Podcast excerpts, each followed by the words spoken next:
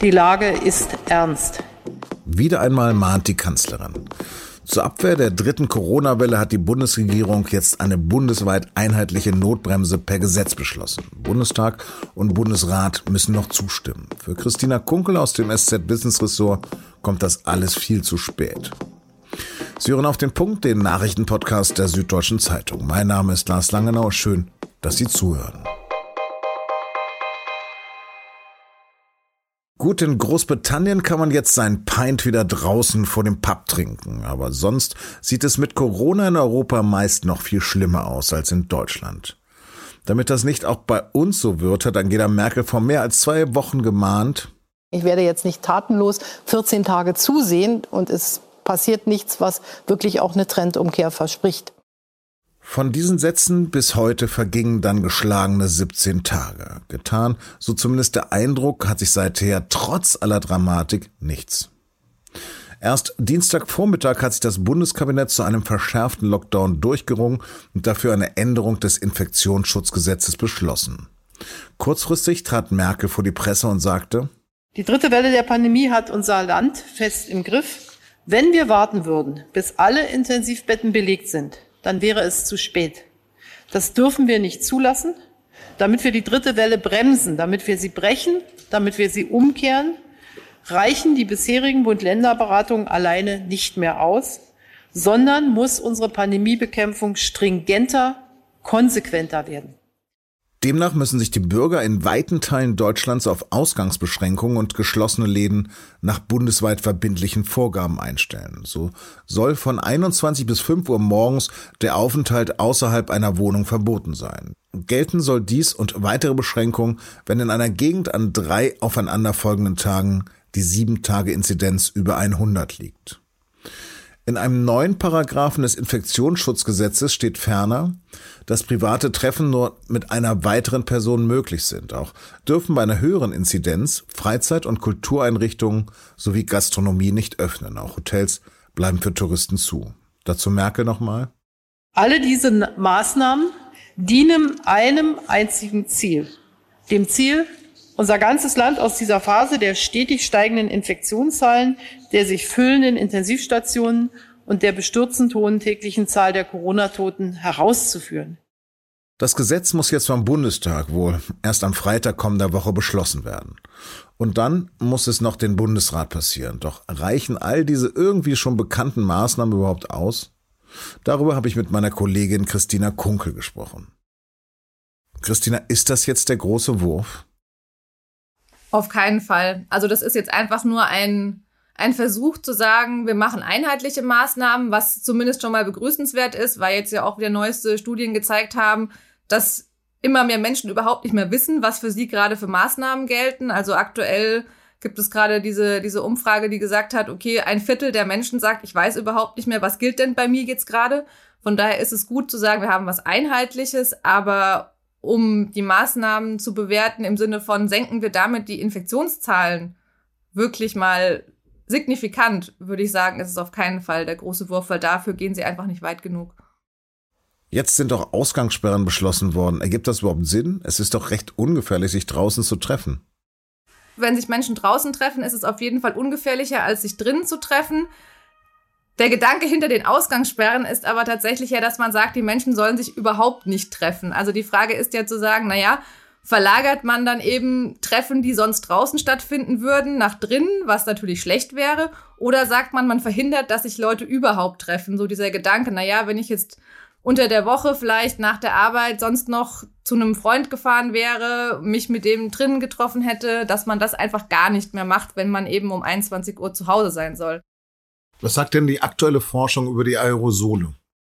In jedem Raum sammeln sich eben diese Aerosole, diese feinen Tröpfchen, die dann wie so Nebel in der Luft stehen bleiben. Und da kann es dann auch eben sein, man infiziert sich, wenn halt jemand vorher, ja, ein sehr infektiöser Mensch lange in diesem Raum war und ich den vielleicht gar nicht mehr sehe und danach eben in diesen Raum reingehe. So typisches Beispiel ist eben so diese kleine Teeküche im Betrieb, und dann komme ich halt ohne Maske da rein und kann mich da eben dann trotzdem anstecken oder im Fahrstuhl zum Beispiel.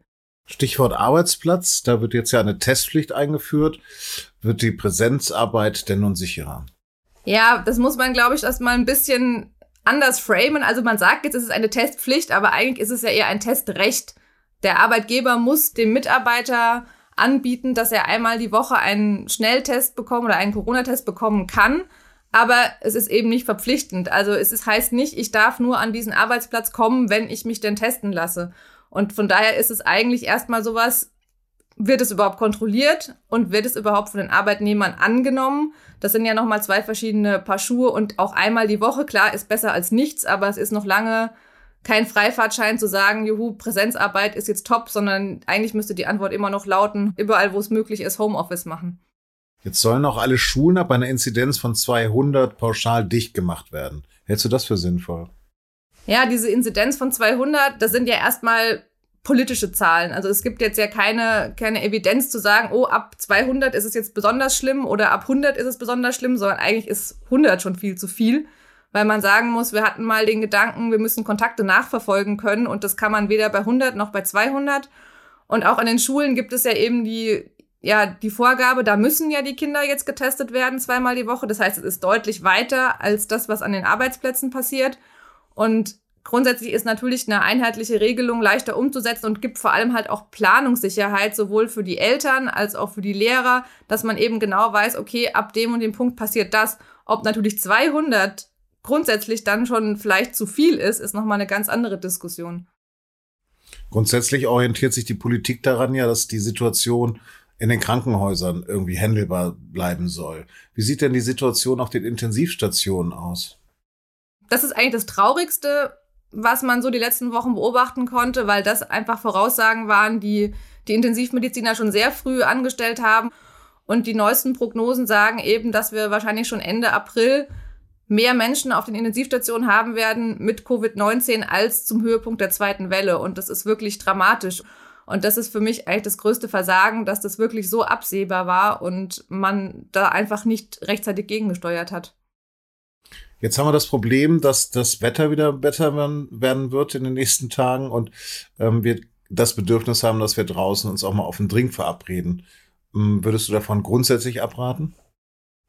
Ich würde nicht davon abraten zu sagen, man trifft sich draußen auf einen Drink. Ähm, auch draußen gilt es natürlich Abstand halten und sich jetzt eben nicht in 50 Zentimeter Entfernung auf die Parkbank setzen und angucken und sich gegenseitig zuprosten und laut sprechen ohne Maske wenn ich jetzt mit jemandem spazieren gehe, das Getränk in der Hand habe und mich bewege und wir gucken nach vorne und reden, ist das super und unproblematisch in den aller, allermeisten Fällen. Natürlich viel unproblematischer, als wenn ich mich jetzt zu Hause mit jemand auf einen Drink verabrede.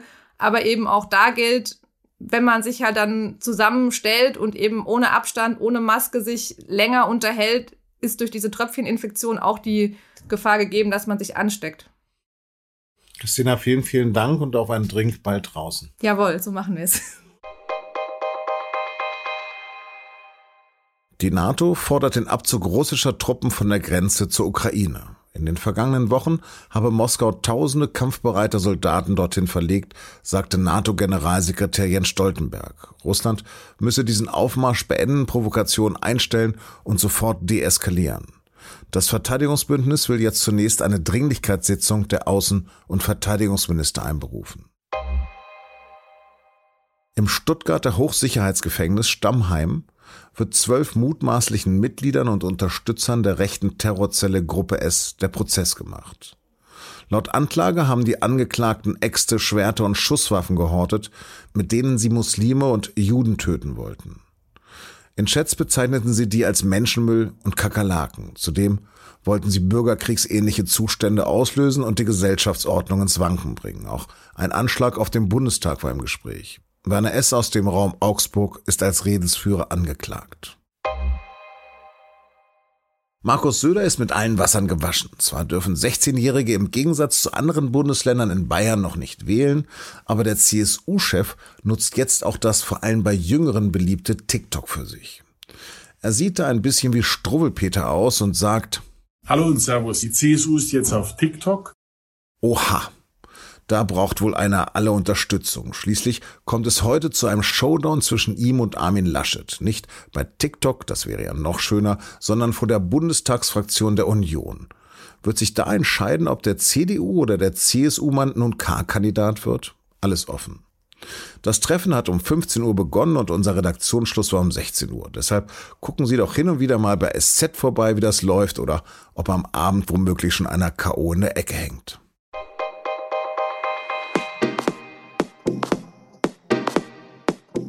Das war auf dem Punkt. Danke fürs Zuhören und für alle, die es betrifft, viel Kraft im Ramadan. Bleiben Sie auch in der Fastenzeit gesund, schlemmen Sie beim abendlichen Fastenbrechen nicht zu viel und machen Sie das dieses Jahr bitte nicht im großen Kreis. Ist eh illegal.